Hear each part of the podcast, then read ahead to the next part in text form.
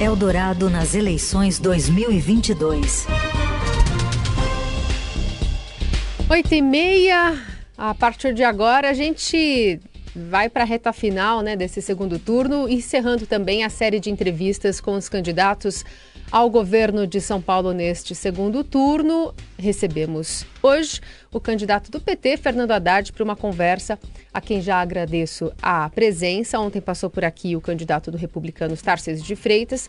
É um espaço de 30 minutos para expor ideias e propostas à população paulista e, assim como ontem, o tempo será contado a partir da primeira resposta. Ao final, o ex-prefeito tem um minuto para considerações Candidato, muito bem-vindo. Obrigada por aceitar o nosso convite.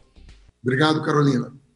Eu apresento aqui para os nossos ouvintes também a participação do repórter do Estadão e colunista de Eldorado, Pedro Venceslau. Oi, Pedro, bom dia. Bom dia a todos. Bom, candidato, a gente está num dia seguinte aí de pesquisa IPEC que mostra Tarcísio de Freitas com 52%, o senhor com 48% dos votos válidos. A margem de erro do levantamento é de dois pontos percentuais, fazendo com que vocês fiquem tecnicamente empatados aí no limite da margem. Queria uma avaliação inicial sobre esses números a quatro dias da eleição, também sobre o aspecto de dúvida sobre é, a fidelidade nos levantamentos em relação ao eleitorado, especialmente pelo incentivo aos bolsonaristas de não responderem às perguntas, né, às pesquisas. Olha, eu não sei avaliar é, isso que você está me perguntando. Eu acho que cabe aos institutos é, esclarecerem. Agora, no segundo turno, é mais difícil você é, ter dúvidas a respeito do resultado final, porque são só dois candidatos e o número de pessoas que respondem é muito maior. Eu vejo uma sensação de virada no interior importante. Eu tenho recebido relatos de várias cidades do interior, inclusive pequenas e médias, dando conta de que há um temor crescente com as propostas do Tarcísio. Acho que a venda da Sabesp é um crime que vai ser cometido contra a economia popular. Mais de 226 empresas privatizadas no mundo foram reestatizadas em função do desequilíbrio social que a privatização causou. A retirada de câmeras dos uniformes dos policiais é, causa muita apreensão porque é um projeto que levou oito anos para ser implementado, com resultados é, evidentes de que funciona, inclusive para a segurança do próprio policial, é, dentre outras é, propostas do, do meu adversário, que talvez por estar tá, por tá chegando há muito pouco tempo no estado de São Paulo, ele está em São Paulo há menos de seis meses que ele está aqui, eu acho que ele não conhece as nossas tradições. A ideia de dividir a Secretaria de Segurança Pública e entregar uma para a Polícia Militar e a outra para a Polícia Civil é um descalabro do ponto de vista administrativo que vai gerar mais desintegração entre as polícias do que integração, que é o que é necessário fazer para melhorar a segurança pública.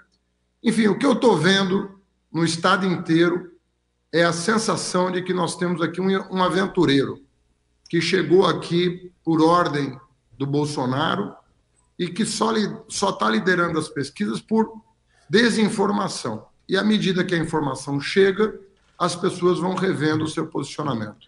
Estou muito confiante, portanto, nessa reta final. Candidato, bom dia, que é Raíssen Abac. É, ainda sobre essa sua votação, eu estou vendo aqui a pesquisa que mostra que, a, a intenção de voto, na verdade. No interior, o senhor subiu de 35% para 38% e se manteve aqui na região metropolitana com os mesmos 47% da pesquisa anterior. É, de onde vem essa resistência ao PT no interior e como é que o senhor tem trabalhado para vencê-la, não só com a, os problemas do outro candidato, mas procurando mostrar as suas propostas também para convencer o interior? Olha, Recém, na verdade, a gente tem. No segundo turno, a gente basicamente a gente se dedicou a conversar com o interior, levar os hospitais dia para o interior para desafogar os hospitais regionais, fortalecer as santas casas, são mais de 300 entidades beneficentes, com a recuperação da nota fiscal paulista, que teve uma redução de 90% dos créditos de ICMS destinados a instituições filantrópicas ou beneficentes é, fazer a reforma do ensino médio, tão ansiada pelo jovem é, do interior que quer uma profissão ao final do ensino médio. Então, a experiência dos institutos é, de ciência e tecnologia para que o jovem de ensino médio conclua a educação básica profissionalizado, são algumas das propostas que nós estamos levando. O trem intercidades. É, eu sou de um tempo que a gente viajava muito de trem pelo interior de São Paulo. Eu visitava os meus parentes de Andradina, Votuporanga, sempre de trem. Isso se perdeu com o tempo e a gente tem que reativar. As rodovias não são suficientes para dar vazão ao tráfego de carros é, cada vez mais intensos na macrometrópole. Então, é um conjunto, a, a ideia de reindustrializar o Estado, que vem perdendo indústrias no ABC, no Vale do Paraíba, na região de Ribeirão Preto, Campinas, até o oeste paulista, vem perdendo empresas para Mato Grosso do Sul, sobretudo Três Lagoas.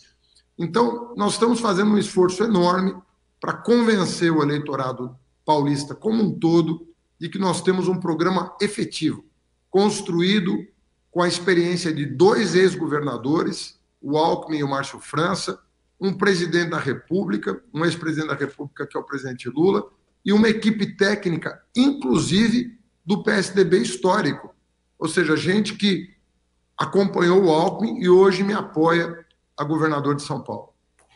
Prefeito, mas eu queria que o senhor eh, fizesse uma análise sociológica das origens dessa resistência ou dessa resiliência do antipetismo no interior de São Paulo. O PT governou a capital três vezes, mas nunca passou perto. A primeira vez que ele chega tão perto, na verdade, é, chega tá tão bem colocado nas pesquisas de intenção de voto para o interior. De onde vem isso, do ponto de vista de uma leitura mais política mesmo, mais histórica? É, Pedro, eu, eu penso que vem de duas coisas. Primeiro, que é o nosso primeiro plano de governo, que mais de 50% do texto é, é dedicado ao interior. Então, eu comecei a elaborar esse plano de governo com mais de 500 especialistas e lideranças do estado inteiro desde fevereiro do ano passado. Então, eu nasci em São Paulo, me criei em São Paulo, me formei em São Paulo, sou professor da Universidade de São Paulo há 25 anos, tenho raízes, inclusive, familiares no estado, de longuíssima data. Minha família chegou aqui nos anos 20, meu pai chegou em 1947. Então, eu fiz um plano que dialoga com o interior de São Paulo. Essa é a primeira coisa. A segunda coisa é que tem muito preconceito uh, que tem que ser vencido. E tem, e tem que ser vencido com inteligência. Você não pode acusar a pessoa a quem você não levou uma mensagem de não se abrir, não abrir o coração para a sua proposta. O que você tem que fazer é namorar o interior, é fazer o que nós fizemos, é dialogar com o interior, é mostrar que efetivamente esse Estado pode recuperar muito do que perdeu nos últimos anos e liderar um processo de reconstrução nacional. Eu acho que a minha votação no interior vai se aproximar cada vez mais é, do da capital, que eu governei por quatro anos, na reta final da campanha. Eu já estou com 47 no, na, na região metropolitana e 38 no interior. Ou seja, isso está acontecendo. Né? E eu vou lutar muito, e no debate da Globo, vou lutar muito para mostrar que o nosso projeto é o melhor para São Paulo. Inclusive, a base de apoio do meu governo. Olha, quem está apoiando o meu adversário é o PTB do Roberto Jefferson, do Collor, é o PRB do Edir Macedo, é o Centrão, sabe? É o, é o PSD do Kassab. É um povo que já, já mostrou a que veio, tanto no plano federal quanto no plano estadual. E nós aqui estamos com uma rede de partidos que alguns já governaram o Estado, outros não, mas que tem muito sangue novo, com ideias novas, mas respeitando as nossas tradições e respeitando as nossas conquistas, respeitando o Butantan, respeitando a USP, res, re, respeitando a, a, a, as instituições paulistas, que o meu adversário nem conhece e nem pode conhecer, hum. porque uma pessoa está seis meses morando no estado de São Paulo, que até outro dia queria ser senador por Goiás, como é que vai querer governar o estado de São Paulo, que é um país? Não se aplica. É uma coisa, é um contrassenso. E nós vamos continuar até domingo mostrando que é um grande contrassenso trazer o Centrão para o Centrão e o orçamento secreto aqui para o estado de São Paulo. Candidato, na espontânea o senhor foi é, para 32, Tarcísio tem 35, o terceiro lugar encostado ali estão brancos, nulos e os que não responderam. É, o senhor acha que essas propostas que o senhor tem elencado aqui estão funcionando nesse namoro? E também queria saber em que medida o passe livre nos ônibus de São Paulo, BH e outras 20 capitais no domingo pode ajudar o PT nessa questão da abstenção dos eleitores é, que é, estão concentrados numa população talvez de baixa renda que teria dificuldade para pagar a passagem e votar no domingo? Olha, Carolina, eu sou, eu sou a favor de um programa de mobilidade permanente. Né? Nós somos uh, os, que, os criadores do bilhete único aqui na capital, depois do bilhete único mensal, do passe livre do estudante, do passe livre do idoso, que o atual governo suspendeu.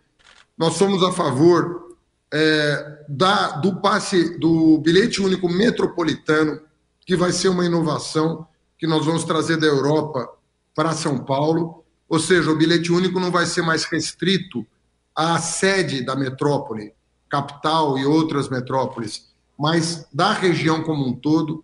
Isso vai beneficiar muito também o interior, a região metropolitana de Campinas, de São José dos Campos, de Sorocaba, da Baixada Santista, todos os trabalhadores que dormem numa cidade e trabalham na outra vão ser beneficiados por esses projetos. E é óbvio que nós esperamos que o passe livre no dia da eleição favoreça, sobretudo, aquele eleitor de baixa renda ou que mora distante do seu local de votação, que ele possa exercer aquele direito que é o direito mais fundamental de uma democracia, que é o direito de escolher os seus representantes. Candidato, o bolsonarismo, o seu adversário também, por fazer parte do bolsonarismo, tem muita penetração junto à área de segurança pública. Eu queria falar um pouco do seu plano aqui para essa área. Um dos seus planos, o senhor fala em um pacto com os trabalhadores para um plano de metas com valorização salarial. É, como Sim. vai se dar exatamente numa área que é tão sensível e tão uh, que tem tanta ressonância do bolsonarismo dentro dela? O que, que o senhor propõe? Olha, eu, eu acredito que o bolsonarismo é um grande risco para a segurança pública. Grande risco para a segurança pública. Porque, na verdade, o bolsonarismo ele significa privatização da segurança e não a publicização da segurança. Veja esse episódio de Paraisópolis, em que a equipe do Tarcísio determina para um cinegrafista da imprensa apagar as imagens do tiroteio. Isso é típico de quem não confia na segurança pública. Isso é típico de quem não confia na transparência na apuração de crimes. Isso é um risco muito grande. O meu adversário tem falado há 60, 90 dias que vai retirar a câmera dos uniformes. Oito anos de estudo a polícia de Nova York usa cada vez mais intensivamente as câmeras em favor do policial e da sociedade. Transparência é bom para a segurança pública. E o meu adversário não tem compromisso com a transparência. Isso é um grave risco. Veja essa proposta de trazer o modelo de gestão da segurança pública do Rio de Janeiro para cá. O Rio de Janeiro pode ser modelo para muita coisa para a segurança pública é o pior exemplo do Brasil. E ele quer adotar a gestão carioca aqui em São Paulo, criando uma secretaria da Polícia Militar e uma secretaria da Polícia Civil. Isso é um equívoco. Nós precisamos reestruturar a Polícia Civil nos moldes de que fizemos, em que fizemos a, com a Polícia Federal. Valorizar a Polícia Civil, dar dar condições dela ter inteligência e tecnologia e exigir metas, exigir o cumprimento de metas. Cada três celulares roubados no Brasil, um é em São Paulo. Cada três crimes cibernéticos, WhatsApp, Pix, um é em São Paulo. Ou a gente reestrutura a Polícia Civil para que ela complemente o trabalho da Polícia Militar, que quando prende em flagrante tem que dar início a uma investigação que chegue na organização criminosa, ou nós vamos continuar enxugando o gelo. O meu adversário não entende absolutamente nada de segurança. As propostas dele são temerárias para a segurança pública. O Rio de Janeiro não é exemplo de segurança pública para São Paulo.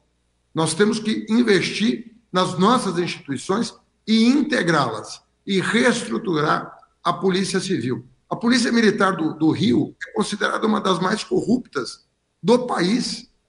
Nós vamos trazer esse modelo para cá? Ao contrário, mais transparência, mais apoio e mais integração. É isso que vai resolver o problema de segurança pública de São Paulo.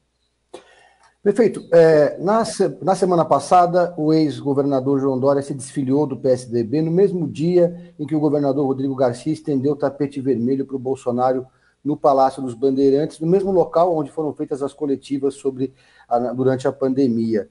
Eu queria que o senhor fizesse uma leitura, uma avaliação sobre o papel do Dória durante a pandemia e se ele deixou algum legado positivo para São Paulo nesses últimos quatro anos. Olha, eu sempre fui muito claro em relação a isso, Pedro. Eu critico o Dória na gestão econômica da pandemia. Acho que ele errou ao aumentar impostos durante a pandemia. E eu vou rever o aumento de impostos, sobretudo daqueles setores onde há fuga de empresas de São Paulo para outros estados. Setor têxtil, setor calçadista, setor moveleiro, vários setores estão saindo de São Paulo porque o Dória deu um choque tributário e aumentou os impostos. Agora, no que diz respeito à vacina, o Brasil inteiro reconheceu o trabalho do Butantan e o apoio que o governo do Estado deu. Agora, veja você, o Estatuto da Criança e do Adolescente é claro, a criança que não tem condições de optar com consciência sobre a vacinação, ela é obrigada a tomar vacina contra a polio, contra varíola, contra o sarampo. O que que meu adversário recomenda? Recomenda que seja liberada a vacina, inclusive para servidores públicos que interagem com a população, como médicos, enfermeiros, professores e professoras. Para o meu adversário, é uma questão de liberdade. E nem o governo é obrigado a fazer campanhas de vacinação, porque, na, na visão dele, é uma forma de se envolver com o assunto de foro pessoal. Vacinação não é um problema pessoal, é um problema coletivo, é um problema social. Nós estamos com o risco de ver voltar verdadeiras pragas que estavam banidas do nosso território em virtude da irresponsabilidade do Bolsonaro e do Tarcísio na defesa da vacina. São Paulo é terra da ciência, São Paulo é terra da tecnologia. Como é que nós vamos aceitar esse obscurantismo que não fica na vacina, porque transborda para a questão religiosa. Os conflitos religiosos que nós estamos observando no nosso Estado, o absurdo que aconteceu em Aparecida, duas dúzias de bêbados com camisa da seleção brasileira ofendendo o bispo de Aparecida no dia de Nossa Senhora. O que está acontecendo com padres católicos, o que está acontecendo com crentes evangélicos sendo expulsos do culto, porque não aceitam transformar culto em comício. Isso tudo não vai dar certo, não pode dar certo, nunca deu certo, em lugar nenhum do mundo. Nós temos que evitar essa aventura no estado mais forte e moderno da federação. A gente tem agora uma pergunta do nosso colunista de agronegócio, José Luiz Tejon.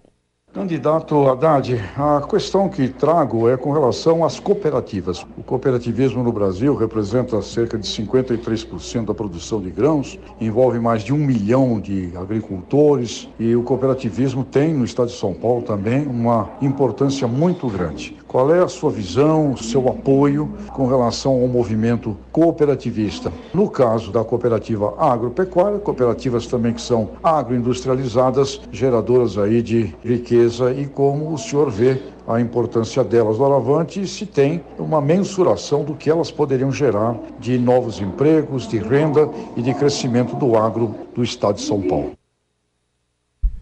Olha, eu sou cooperativista há mais de 30 anos. Eu escrevo textos favoráveis ao cooperativismo há mais de 30 anos e defendo cooperativa agrícola, defendo cooperativa de crédito, defendo cooperativa de consumo, porque essa é uma fronteira da economia que pode gerar muitas oportunidades de emprego e renda no nosso país. E é muito tranquilo o, o poder público apoiar esses setores e fomentar o cooperativismo. Assim como na política, nós temos que fomentar o associativismo. As ONGs, as pessoas comprometidas é, com causas específicas, a causa animal, a causa ambiental, a causa da, da, da primeira infância. Tem várias, é, vários temas mobilizadores da sociedade em proveito de um mundo mais sustentável e menos desigual. O mesmo vale para a economia. E o espelho do associativismo na economia é justamente o cooperativismo. Então, nós temos aí toda a condição de estimular esses setores. E eu penso que o Desenvolve São Paulo, que é uma agência importante de fomento no nosso estado, dá pouca atenção ao cooperativismo, inclusive ao cooperativismo industrial. Hoje nós temos na indústria e na cultura, na indústria cultural, nós temos um potencial de alavancagem do cooperativismo muito grande, inclusive na área de TI. Ontem mesmo, em Ribeirão Preto, eu encontrava uma, um líder de uma comunidade nova, que é a indústria XR, que é a indústria de produção de, é, de programação virtual, realidade virtual, que é uma fronteira enorme de desenvolvimento tecnológico no mundo. E o Brasil dá show, tem os melhores programadores. Muitos se organizam em bases cooperativas e nós podemos, com o Desenvolve São Paulo, ajudar esses setores a se desenvolver. Candidato, temos uma pergunta também da presidente do Instituto Trata Brasil, Luana Preto. Vamos ouvi-la. Sabe-se que são grandes os desafios de saneamento básico em São Paulo, principalmente quando falamos em um acesso de saneamento universal e qualidade para moradores de áreas mais vulneráveis. Caso seja eleito, que políticas públicas serão implementadas para garantir o acesso em regiões que hoje não possuem o serviço? Olha, nós temos, como vocês sabem, uma grande companhia de fornecimento de água e tratamento de esgoto em São Paulo, que é a Sabesp. Eu sou terminantemente contra a venda da Sabesp, do controle acionário da Sabesp, como prega o Tarcísio de Freitas. Será um erro monumental que vai penalizar a população de baixa renda. A Sabesp é uma empresa de capital aberto. Isso significa que a gestão dela conta com governança corporativa, tem ações em bolsa o que, que nós podemos fazer pela Sabesp para melhorá-la? Nós devemos fazer parcerias com o setor privado sem privatização da companhia. Ela tem que buscar eficiência, município por município, buscando combater desperdício, combater é, os vazamentos de água. A Sabesp faz um trabalho incrível de interligação das bacias. Se não fosse a Sabesp, nós não teríamos saído da crise hídrica hídrica menos de 10 anos atrás. Passamos uma crise hídrica medonha e a Sabesp atua de maneira exemplar. Os rios Tietê e Pinheiros estão sendo despoluídos pela ação da Sabesp. E a tarifa social é uma conquista da população de São Paulo. Agora, a Sabesp precisa melhorar. Não ser vendida como quer o Tarcísio, mas ela pode buscar tecnologia nova. Tem muita tecnologia no mundo disponível para melhorar a eficiência do serviço e universalizar o serviço. Nós vamos fazer com que a Sabesp tenha metas claras por município para universalizar o serviço de água, que ainda não é universal, tem 1 milhão e 700 mil paulistas sem fornecimento adequado de água e 14 milhões sem coleta de esgoto. Nós vamos fixar um prazo rígido para a Sabesp fazer as parcerias público-privadas e universalizar o atendimento. Prefeito, eu queria que o senhor fizesse uma avaliação de como que a extrema-direita ganhou esse tamanho, essa proporção no Brasil, e se o bolsonarismo hoje é maior que o Bolsonaro.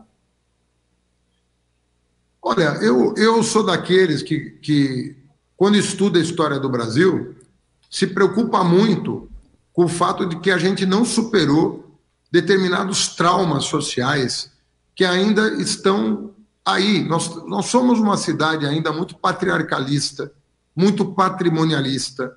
Infelizmente, uma boa parte ainda racista, não consegue compreender que nós somos todos seres humanos, sabe? É, filhos da, da, mesma, da, da mesma matriz, né? somos pertencemos à mesma espécie, não tem duas espécies humanas, tem uma só. E todo mundo tem direito, os seus direitos constitucionais assegurados em lei. Então, a gente precisa ter essa compreensão. E a nossa sociedade tem que lutar por mais igualdade de oportunidades e pelo combate decisivo a toda e qualquer forma de intolerância, seja contra a mulher, seja contra o negro, seja contra é, pessoas de outra religião. Isso é uma questão de foro íntimo. A sua crença, a sua fé é uma questão de foro íntimo. Você vai buscar paz de espírito da maneira como você aprendeu, da maneira como você se conheceu. Eu sou de uma família que é que veio do Líbano para cá em busca de liberdade religiosa. Meu avô era, meu avô era sacerdote cristão e veio para cá porque via no Brasil uma terra de liberdade. Então nós temos muitas coisas a superar no Brasil. E a extrema direita, ela trabalha a divisão das pessoas. Ela opõe até cristão contra cristão, a extrema direita está conseguindo opor. Evangélico e católico brigando no Brasil, isso nunca aconteceu no nosso país. Então, eles estão alimentando isso, eles estão alimentando o ódio e a divisão. E nós temos que lutar contra isso e recuperar a unidade nacional em torno dos princípios que a gente defende: liberdade, tolerância, igualdade de oportunidades. Então, agora a crise, a crise financeira de 2008, a crise global, atrapalhou o mundo, muito o mundo.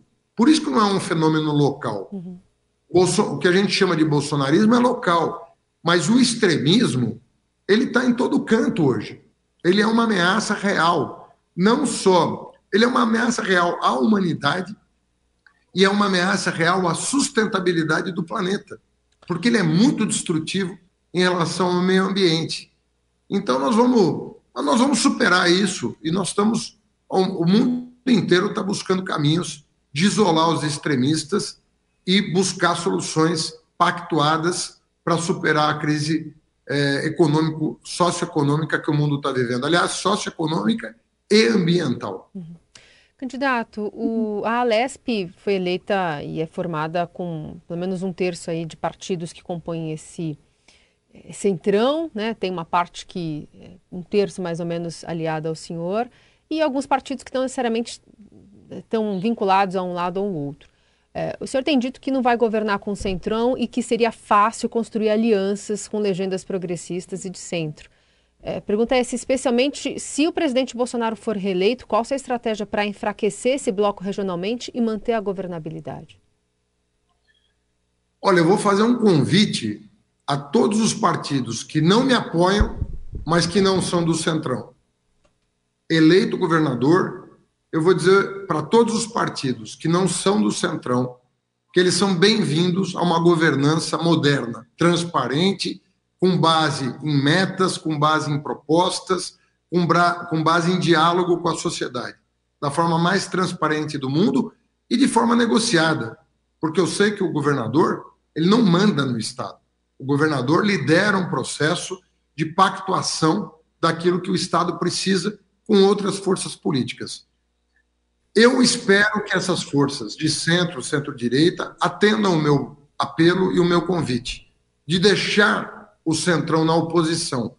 Então, o PTB, do Roberto Jefferson, o PRB, que é o partido do Tarcísio do, e do Edir Macedo, o PL, do Valdemar da Costa Neto, com todo o respeito que os deputados eleitos merecem, porque foram votados, e eu não vou desrespeitar quem tem mandato, mas fiquem na oposição, contribuam na oposição, ao invés de ficar vindo pedir cargo para votar a favor do governo trabalhem o seu, o seu programa e dialoguem com, com o governo na condição de oposicionistas.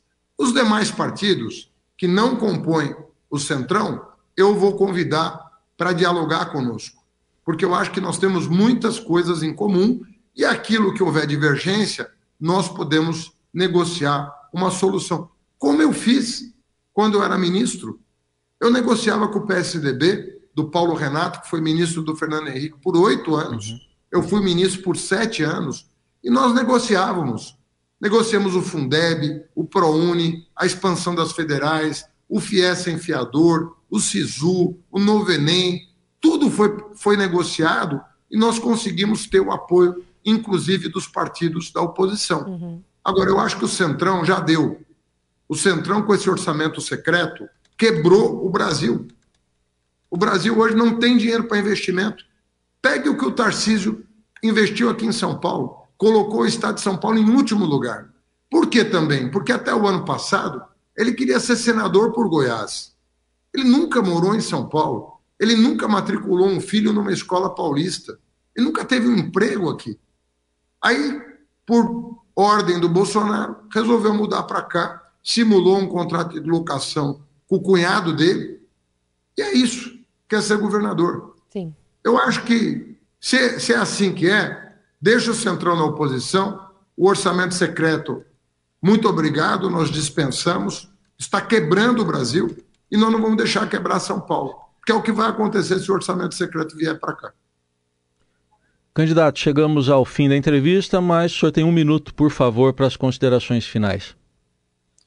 Olha, eu agradeço muito a oportunidade que o Estadão me dá é, de conversar com você, que está nos escutando. Nós estamos numa, numa semana decisiva para a história do Brasil. Não é uma eleição, é uma encruzilhada. Você vai estar decidindo, na verdade, não qual o governo que você vai escolher. Você está discutindo qual é o regime político do Brasil no próximo período.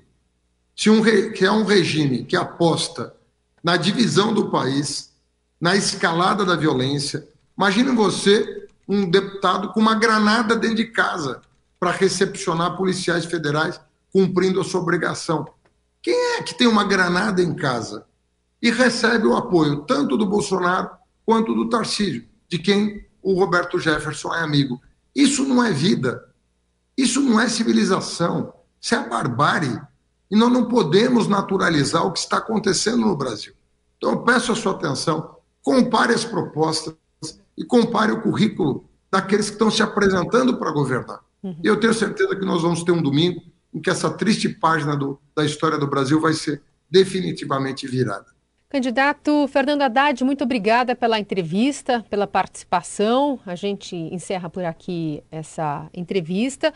Ontem a gente entrevistou o candidato Tarcísio de Freitas. Hoje, assim como logo mais, você vai poder acompanhar ambas as entrevistas no nosso site, nas plataformas do Estadão. Muito obrigada, bom dia. Obrigado, Carolina.